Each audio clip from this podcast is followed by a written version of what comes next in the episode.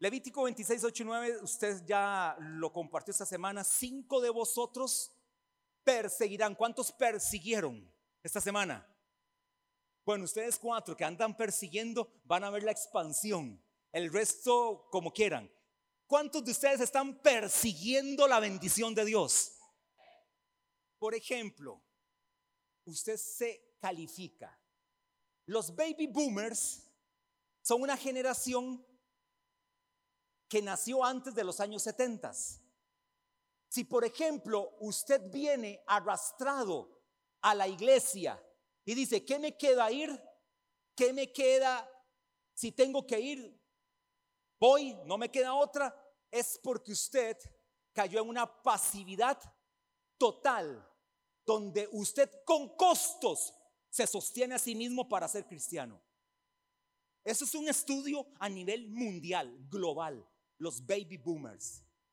Ya la generación X, como la mía, que nació en los años 70, todavía están persiguiendo, pero han bajado el ritmo, los de los 70. ¿Cuántos sabemos aquí de 70? ¿Alguno hay aquí de los años 70 para no sentirme solo? La pastora y yo nada más.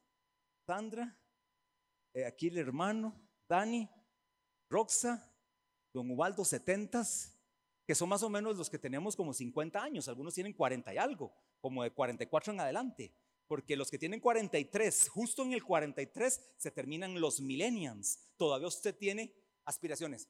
Y lo que dice el estudio es que los millennials que nacieron en el año 81 hasta el año 96, los millennials son la gran esperanza de Dios para la tierra para provocar grandes, grandes moveres. Ahora, los centennials, que es la generación Z, que es la que nace entre el año 97 al 2011, esa generación se cree, digo yo, padre, así sea.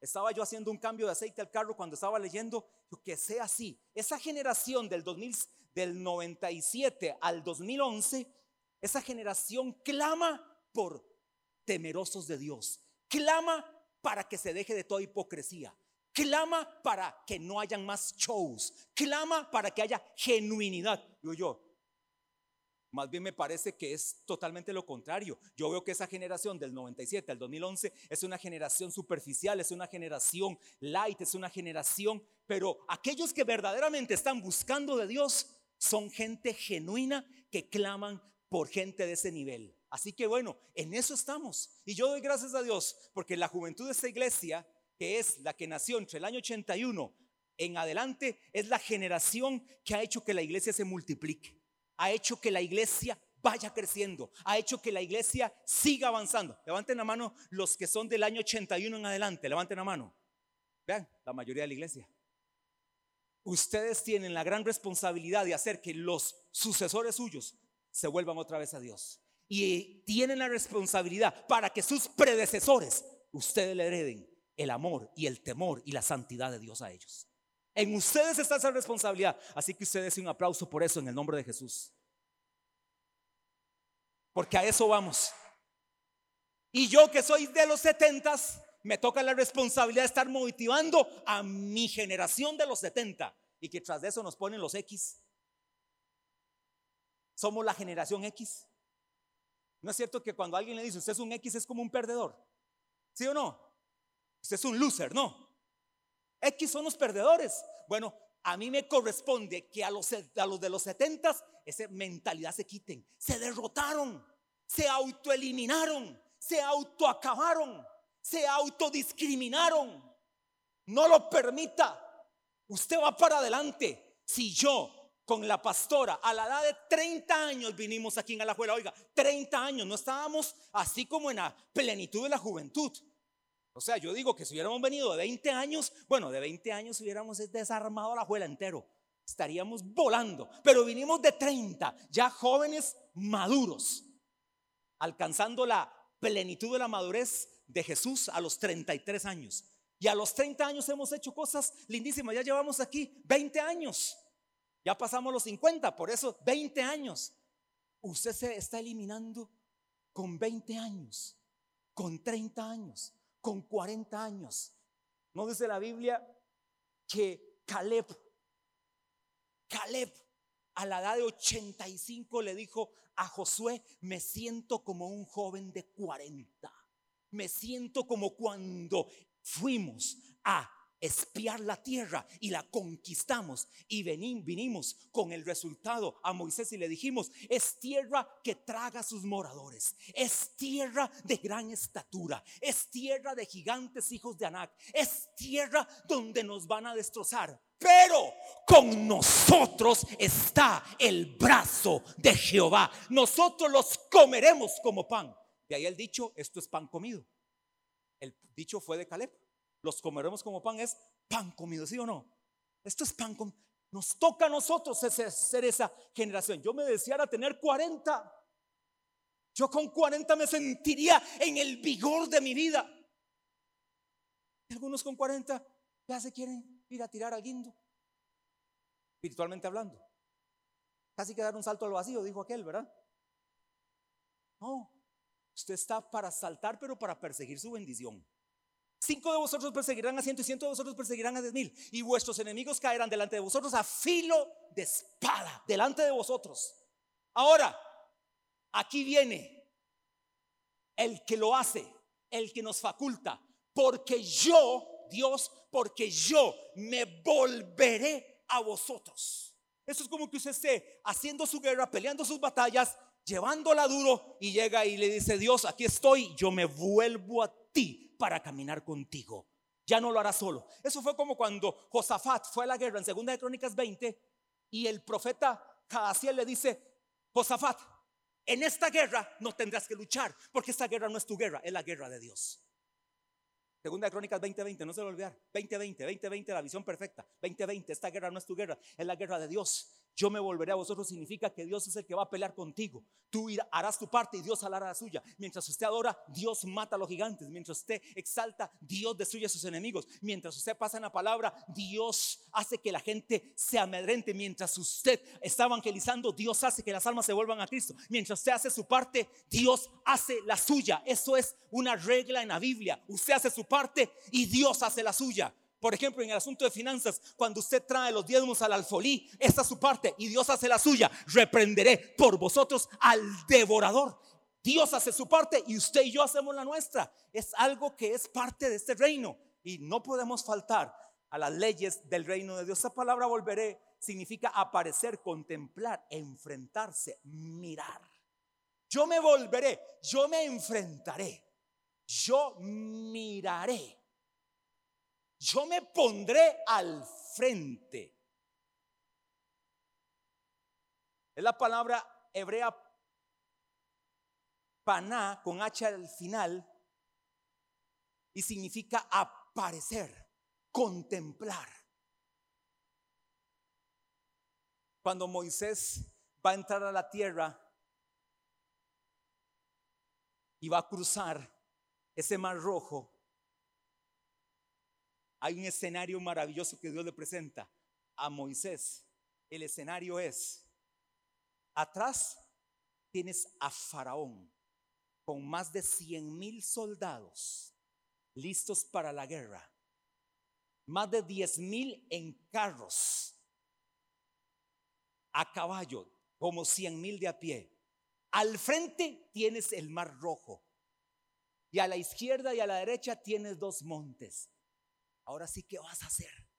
Algunos encontraron problemas así. Al frente tengo un mar, no sé qué hacer. Atrás tengo al mismo infierno que viene en contra mío. Y a la izquierda y a la derecha tengo muros que me obstaculizan el avance. ¿Sabe qué le dijo Dios a Moisés? ¿Por qué clamas a mí? Eso le dice Dios a Moisés. En ese escenario, ¿por qué clamas a mí? ¿Sabes qué tienes que hacer? Golpea, golpea las aguas. Solo golpea las aguas. Golpea las aguas y empieza a caminar. Señor, ¿y qué voy a hacer? ¿Qué pasa cuando yo simplemente Deja de clamar a mí y empieza a marchar. Golpea las aguas. Cuando golpea las aguas, el mar se abre para entrar a las oportunidades de Dios. ¿No será que lo que nos está faltando o lo que te está faltando empresario, empresaria, lo que te está faltando líder hombre, líder mujer, líder de unidad, líder de escuadrón, empresario, trabajador, universitario, ¿no será que lo que te está faltando es dar el paso de fe de golpear las aguas y golpear estas aguas? Es en el momento en el cual Dios va a decir, yo entonces me volveré a ti, porque lo que te falta es empezar a marchar, empezar a caminar y ya dejarte de excusas, dejarte de estarte autocon con un espíritu de autoconmiseración. Deja eso, no, es que yo ya pasé de moda, es que yo ya estoy desactualizado, es que yo ya no sirvo, es que mi tiempo ya pasó, mi tiempo era cuando tenía 20, 30 años, pero yo ya ahora no sirvo. La verdad es que yo he fracasado en todo esto. Déjate de ese tipo de excusas y empieza a marchar y verás a Dios cómo se vuelve a ti. ¿Cómo vas a pretender que Dios se vuelva a ti si no estás haciendo absolutamente nada para que Él se vuelva a ti? Lo primero que tengo que hacer es perseguir mi bendición, perseguir mi herencia, perseguir lo que me pertenece, perseguir lo que ya es mío por derecho legal ganado en la cruz a través de la sangre de Jesús. Es tiempo de perseguir para que Dios dice, Dios diga, ahora sí, entonces yo voy a ir contigo. Moisés experimentó entonces que la gloria de Dios nunca lo abandonó. Nunca lo abandonó. En Éxodo Déjenme a ver si lo, si lo ubico bien. Tal vez ahí me dices, a ver si está Éxodo 33, 15, creo, no sé. Si está en Éxodo 33, 15. Y si no, se los dejo pendientes. Éxodo 33, 15, vamos a ver. Al rato ni existe. Este. si no, lo busco después. Ahí está, sí es ese. Y Moisés respondió, si tu presencia no ha de ir conmigo, no nos saques de aquí. Hermano, eso es perseguir la bendición de Dios. Es decirle, Señor, sí, voy a perseguir, pero si tú no vas conmigo, no me saques de aquí. ¿Sabe qué le dijo Dios? Que estoy. Cuentas conmigo cuentas con mi gloria, cuentas con mi poder, cuentas con mi respaldo, cuentas con mi autoridad, cuentas con mi potencia, cuentas con mi espíritu, cuentas con mis ángeles, cuentas con toda, toda, toda la bendición que yo te puedo dar. Y por eso él pudo clamar, si tu presencia no ha de ir conmigo, no me saques de aquí. Hermano amado, es tiempo de simplemente empezar a caminar para ver a Dios respaldándote. En esa empresa que has tratado de levantar, ponte en pie de guerra, levántate y persigue la empresa que has anhelado, ese emprendimiento que tienes en tu corazón. Levántate, persíguelo. Dios te va a respaldar y va a decir, me volveré porque actuaste. Deja ya la inacción. Deja ya la inacción. Rompe el trato, el tratado que hiciste con el status quo.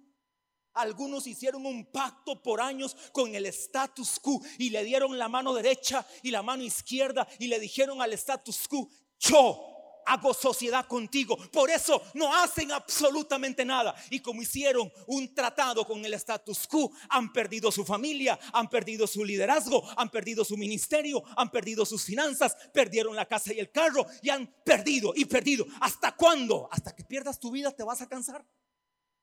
¿Quieres perder tu vida? ¿Quieres perder tu salud? ¿Qué quieres perder más para abandonar el status quo? Dígale que está al lado suyo, abandona el status quo. Ya, hártate del status quo. Yo me volveré. Y lo peor es que uno predica y predica y algunos es ni les entra por ninguna parte. Es terrible esto.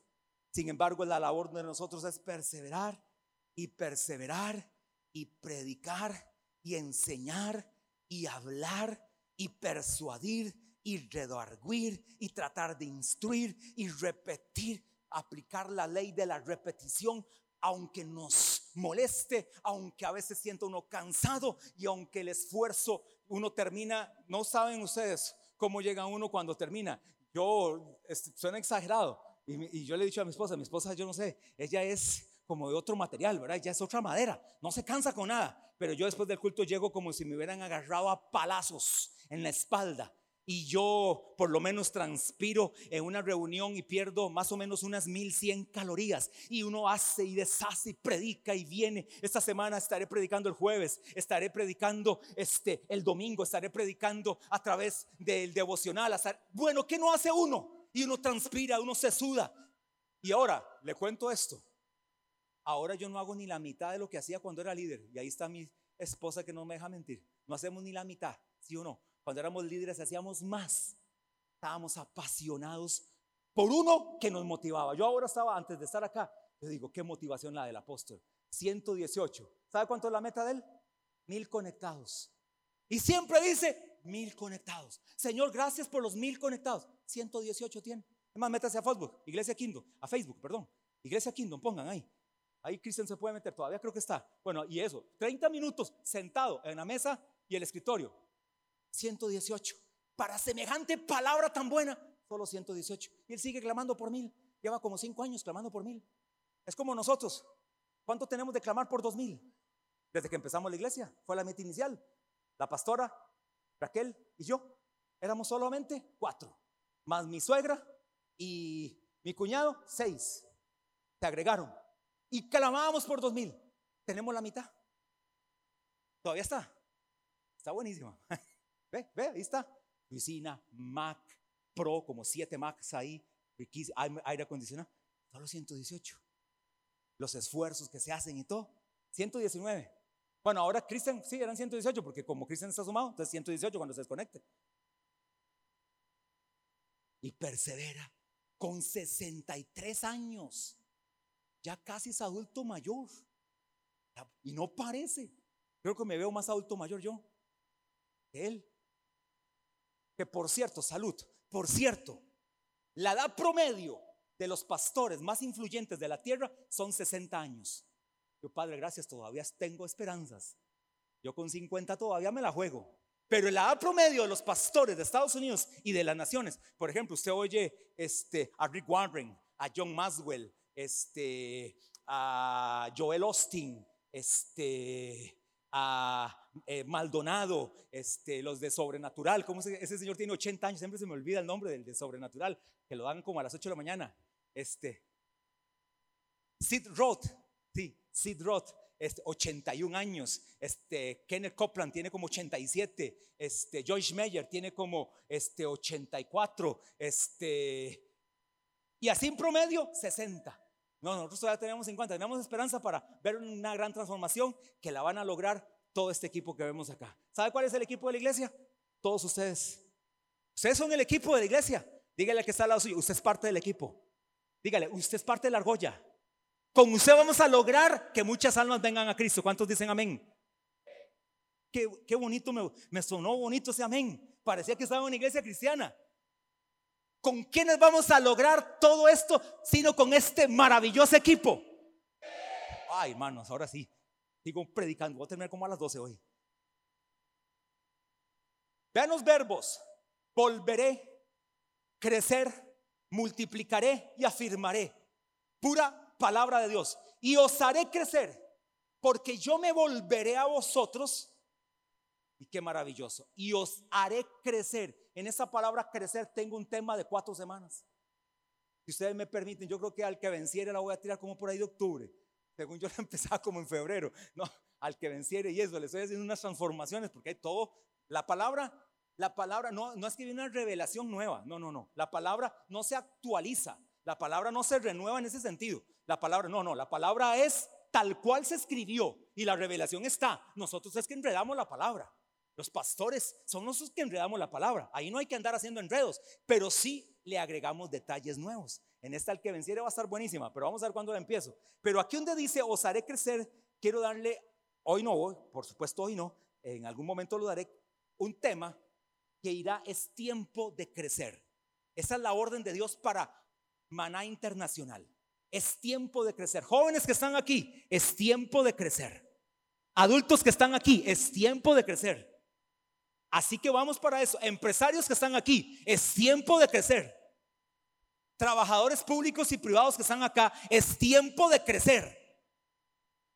Es tiempo de crecer, iglesia amada, en tu vida financiera.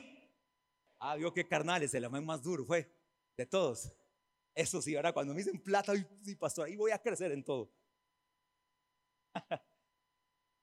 Hebreo para, la otra era paná con H al final. Aquí es para con H al final. Algunos dicen, para, pastor, ya de predicar. No, es para de la palabra hebrea crecer. Significa dar fruto, producir y aumentar. Dar fruto, producir y aumentar. La palabra crecer. Es decir, cuando dice, y yo os haré crecer, no solamente nos hace crecer, sino que también se va a volver a nosotros, es que nos va a hacer aumentar, nos va a multiplicar, que ya casi entramos a ese punto, y va a hacer que demos fruto. Y este fruto es un fruto integral.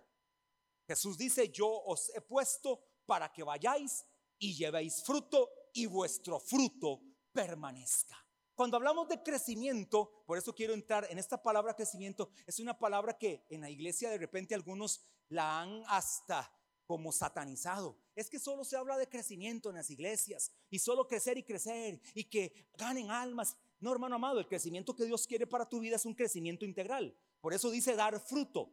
Y ese dar fruto, tienes que dar fruto en tu vida personal, tienes que dar fruto en tu vida familiar, tienes que dar fruto en tu vida empresarial y tienes que dar fruto en tu vida ministerial. Si tú no estás dando fruto en lo que estás haciendo, entonces tienes que hacer un alto en el camino y como dice la palabra hebrea, hay que parar, parar, a ver y analizar, a ver si lo que estás haciendo es lo correcto.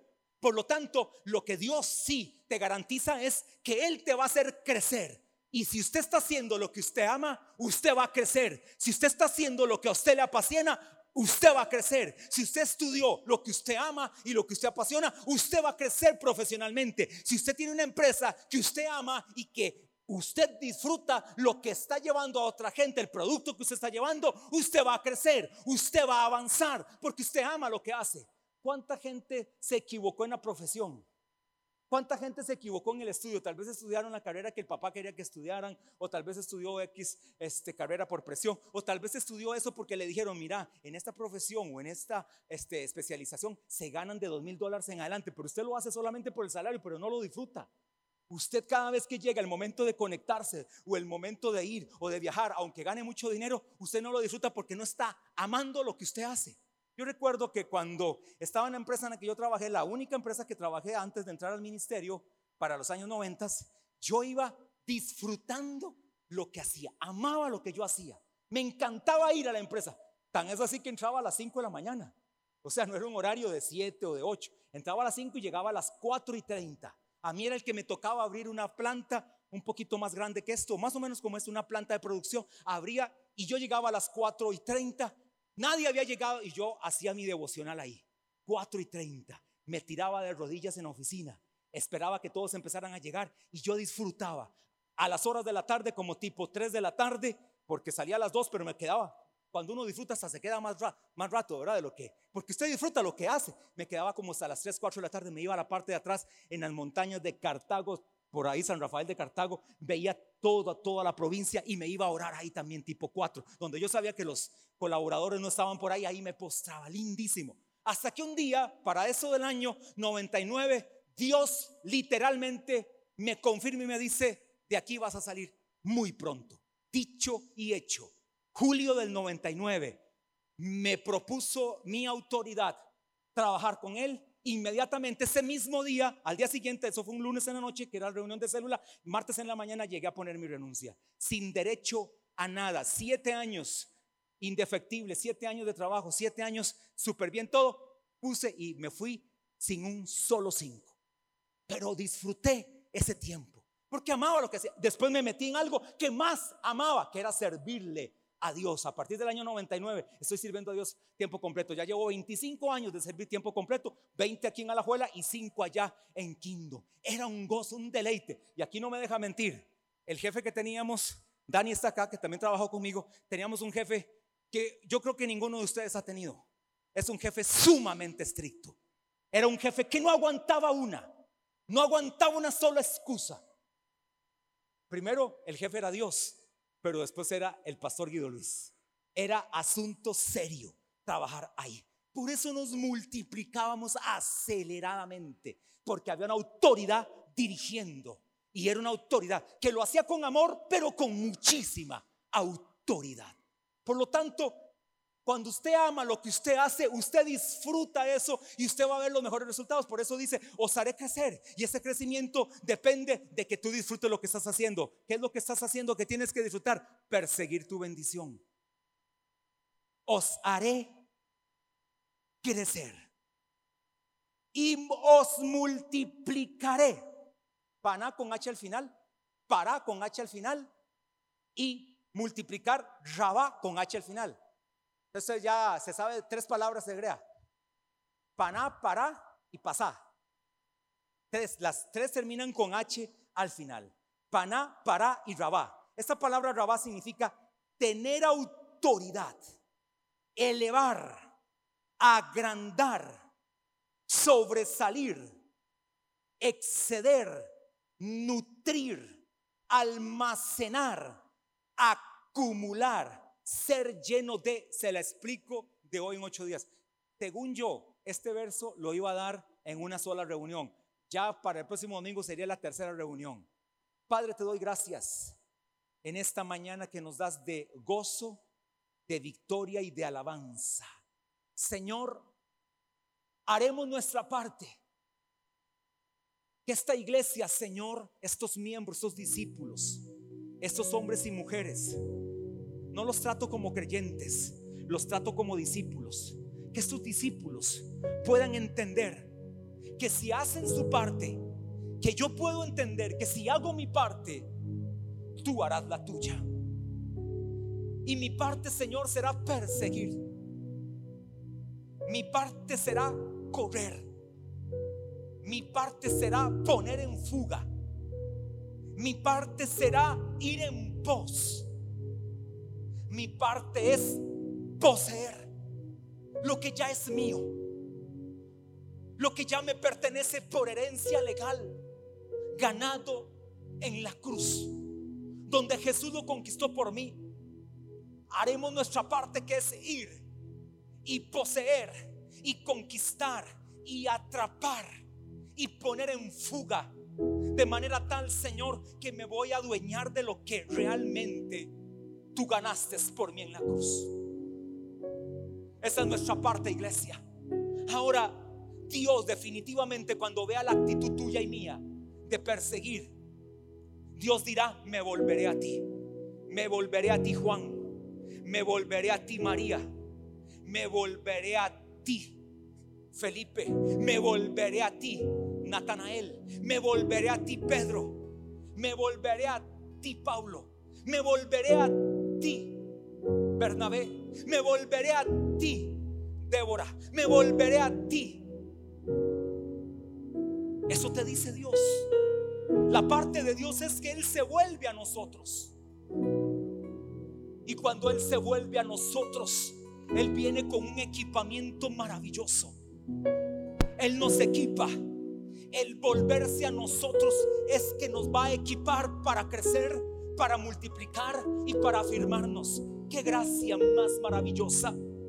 No solo se vuelve, sino que también trae con su acción el equipamiento, las herramientas para que tú y yo logremos los anhelos del corazón. Persigue esa casa propia. Persigue ese carro que anhelas.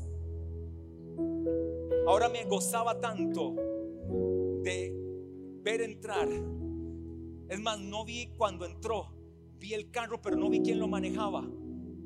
Y vi que se bajó Hillary, la esposa de Kenneth. Digo, mira, se vino aparte, o vienen los dos. Normalmente vienen los dos en, Uber. Pero cuando veo que el que está manejando es Kenneth, digo, ¿qué es eso? Primero, hasta ahora sé que Kenneth maneja.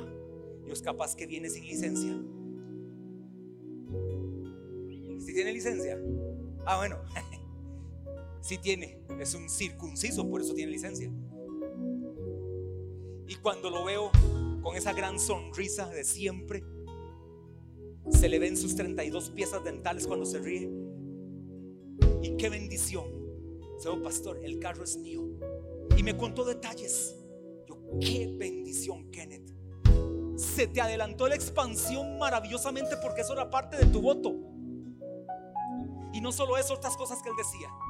Persigue, persigue tu bendición. Sé que muchos me van a contar o lo van a testificar. Me van a decir, pastor, cancelé mi casa. Pastor, de forma milagrosa mi casa fue cancelada. Pastor, de forma milagrosa me aprobaron un crédito al cual le puedo hacer frente y puedo pagar. Pastor, mi empresa se está levantando, mi empresa está creciendo, mi empresa está teniendo nuevos clientes, mi empresa la están llamando, mi empresa, Señor, eh, está viendo la bendición. ¿Sabe qué es lo que está pasando, hermano? Que tú perseguiste la bendición y Dios se volvió a favor de tu empresa, a favor de tu negocio, a favor de tu célula. Muchos me van a venir a decir, pastor, empecé con dos, con tres discípulos en enero, pero se están multiplicando. Para el mes de mayo, más de uno me va a decir, pastor, éramos dos o tres, pero ya somos 18, ya no cabemos en esa casa. Pastor, ya no cabemos, tenemos que pasarnos porque está creciendo la célula, la unidad, el liderazgo. Dios lo va a hacer. Células de adultos, células de jóvenes, Dios te va a hacer crecer porque Él se volverá a ti él se va a volver y Él te enviará y tus enemigos caerán a de espada delante de ti. Muchos me van a venir a contar, pastor, la enfermedad, la dolencia, el padecimiento que tenía. Fui al médico y me dijo, estás limpio, estás limpia, no tienes absolutamente nada, estás totalmente sano. La medicina lo evidencia porque Dios te sanó, Dios te levantó año de expansión. Recibe tu sanidad, recibe tu bendición, recibe tu gran anhelo, recibe la multiplicación que anhelas, recibe el crecimiento. Este es el tiempo, Padre, y lo creemos. Porque tú te volverás a nosotros. Porque tú te volverás a nosotros, Padre. Este es el tiempo, Señor. Este año es un gran año para nosotros como iglesia, como familias como empresarios, como profesionales, como ministerio. Es un gran año, Padre. Así lo creo. Oiga, hermano amado, si usted lo cree, declare. Si no lo cree, tranquilo, siga siendo el mismo. Allá usted. Lo lamento por usted, pero esto es para algunos que están aquí. Yo creería que es para todos, pero es para algunos que están aquí. Este año Escucha esto. Este año no es una frase comprada. No es una frase trillada. Usted lo podrá ver si los criticones, los que no tienen fe, los que caminan siempre por lo que ven y no por lo que no ven, lo ven así. Pero este año, si usted lo cree, este año será tu mejor año a nivel familiar. Será tu mejor año a nivel financiero será tu mejor año a nivel ministerial. Será tu mejor año a nivel de proyección. Será tu mejor año a nivel de impartición.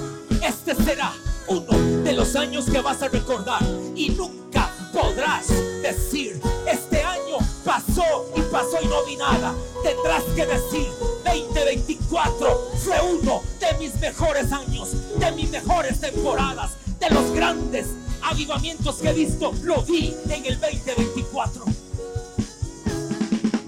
Así lo creo y así lo declaro. Padre, gracias por tu iglesia. La bendigo. Declaro sobre esta iglesia. He aquí el tiempo aceptable. He aquí el día grande y maravilloso de Dios para tu vida. Declaro, Señor, tiempo aceptable, tiempo de bendición, tiempos de milagros. Lleva tu iglesia con paz, con gozo, con fortaleza, con vida.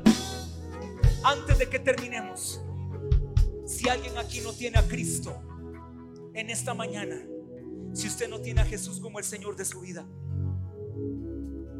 si usted no tiene a Jesús, no te puedes ir esta mañana sin Jesús en el corazón. Jesús en el corazón es la razón de vida de nosotros los hijos de Dios. Jesús en el corazón es nuestra razón de vivir. Jesús en el corazón es la causa por la cual lo hemos dado todo, lo hemos entregado todo. Es la causa por la cual vivimos, nos movemos y somos. Jesús en nosotros es nuestra esperanza de vida eterna, es nuestra esperanza de gloria, es nuestra esperanza de resurrección, es nuestra esperanza de salvación, es nuestra esperanza de fe. Si tú estás aquí y Jesús no es la esperanza de tu vida, tienes que pasar en esta mañana y abrir tu corazón a Jesús. De lo contrario, entenderé que todos tienen aquí a Cristo Jesús como su esperanza, su vida, su razón de vivir. Si hay alguien en esta mañana que no tiene a Jesús como la razón de vida, como el dueño de su vida, venga un momentito aquí al frente para hacer una oración por ti. Ven aquí al frente, yo te dirijo en hacer una oración. Si hay alguien acá, sálgase de la silla donde está, del lugar donde está. Si está atrás, atrás, véngase caminando hasta acá. O alguien pregúntele, ¿usted tiene a Jesús en el corazón en su vida? Si le dice que no, vamos, te acompaño para que le abras tu corazón a Jesús. Si no vienes es porque entonces lo tienes, es la razón de tu vida. Lo que no puede pasar es que te vayas con esa incertidumbre, que te vayas con esa especulación, que te vayas con esa duda, que puedas decir, sí, Jesús es mi Señor. Pero si no, ven, ven, ven, ven a este lugar un momentito aquí al frente. Solo quisiera orar por ti, que me des el honor de orar por ti y dirigirte en una oración de donde tú le abres a Jesús tu corazón. Padre, gracias. Aquí hay un valiente. Vino un hombre valiente, un joven valiente se vino aquí al frente. ¿Habrá alguien más que quiera hacerle compañía a este valiente? ¿Habrá alguien más? Aquí viene otro hombre valiente. Bueno, viene con otro hijo, es otro hijo. Qué bueno, don Alejandro. Aquí estás. Bienvenido, sí, el que vino. Me alegro por eso. Aquí está, don Alejandro se está trayendo a todos sus hijos y es lo mejor, un papá que está velando por sus hijos. Felicidades por eso. ¿Habrá alguien más? ¿Habrá alguien más que quiera venir acá a entregarle su vida a Jesús? Entregar la vida a Jesús no es una religión. Entregar la vida a Jesús no es cambiar una forma de pensar para vivir en otra, no, es tener una transformación. Mire, vienen dos valientes más. Los felicito. Dos valientes más acá. ¿Habrá alguien más que se una a esos valientes? Yo me alegro por eso. Me gozo por eso. Qué bendición es verlos a ellos. No sé si ya en esa semana, ¿cómo, es tu nombre? Vos viniste la semana pasada, ¿verdad? El tuyo, Carlos. Aarón, Aarón. Oiga, ¿qué nombre tiene? ¿Y el tuyo? Andy. Andy y Aarón. Aarón, ¿lo llamaron esa semana? ¿Te llamó algún joven? ¿No te llamaron este, para invitarte a una reunión o para darte un tipo de discipulado, seguimiento? No, no te llamaron. Bueno, ahí está Aarón. Ese es Aarón. Aarón y Aarón. Ese que está aquí de rojo se llama Aarón. Aarón te va a llamar, Aarón. Y cuando Aarón te llame, Aarón, tú le vas a decir, estoy aquí. Te va a dar un seguimiento. Es un profesional. Mire, es un joven. Un joven como usted, nada más que ya está casado y todo. Pero queremos que usted tenga aquí amigos de calidad, amigos de verdad y que usted en el propósito. Y no solo usted, Andy, igual. Andy, estamos para servirte. Este papá está, estoy seguro que por dentro está quebrantado por Dios. Está quebrantado viendo a sus dos hijos aquí en Cristo. Yo sé que era un anhelo que él tenía y estar aquí, Aaron y Andy, eso es algo maravilloso. ¿Cómo es tu nombre? Brian, te felicito. Tu vida va a cambiar a partir de hoy. Cosas maravillosas vienen para tu vida. Así que, y el jueves te espero, ¿ah? siete. Aunque yo te veo muy joven, pero aquí vamos a estar. ¿Cómo es tu nombre? Johnny y Catherine son pareja, matrimonio, esposos. Qué bueno. Johnny, Catherine. Bendiciones para ustedes. Aquí Catherine está hecha pedazos por Dios.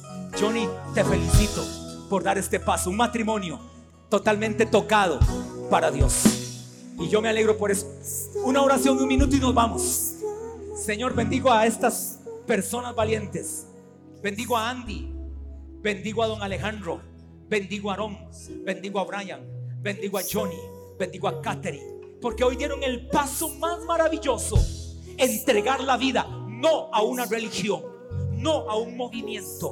No a una ideología. Entregar su vida al más grande. Al Dios inmortal. Invisible. Al único sabio Dios, a Jesucristo, el Rey de Reyes. Hoy declaro sobre ellos la salud de Dios, el Poder de Dios. Oigan, haga esta oración conmigo para terminar. Andy, Aaron, Brian, Johnny, Catherine, hagan esta oración conmigo, ahí donde están, porque solamente les pedí que pasaran. No habíamos hecho la oración, casi cometo ese error. Me falta la oración, lo más importante.